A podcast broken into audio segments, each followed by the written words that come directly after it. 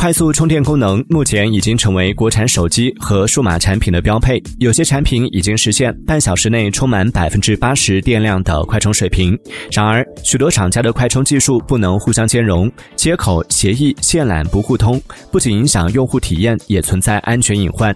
近日，中国通信标准化协会在北京发起成立终端快速充电技术与标准推进委员会。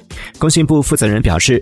将尽快构筑统一的以自主技术为主的快充标准体系。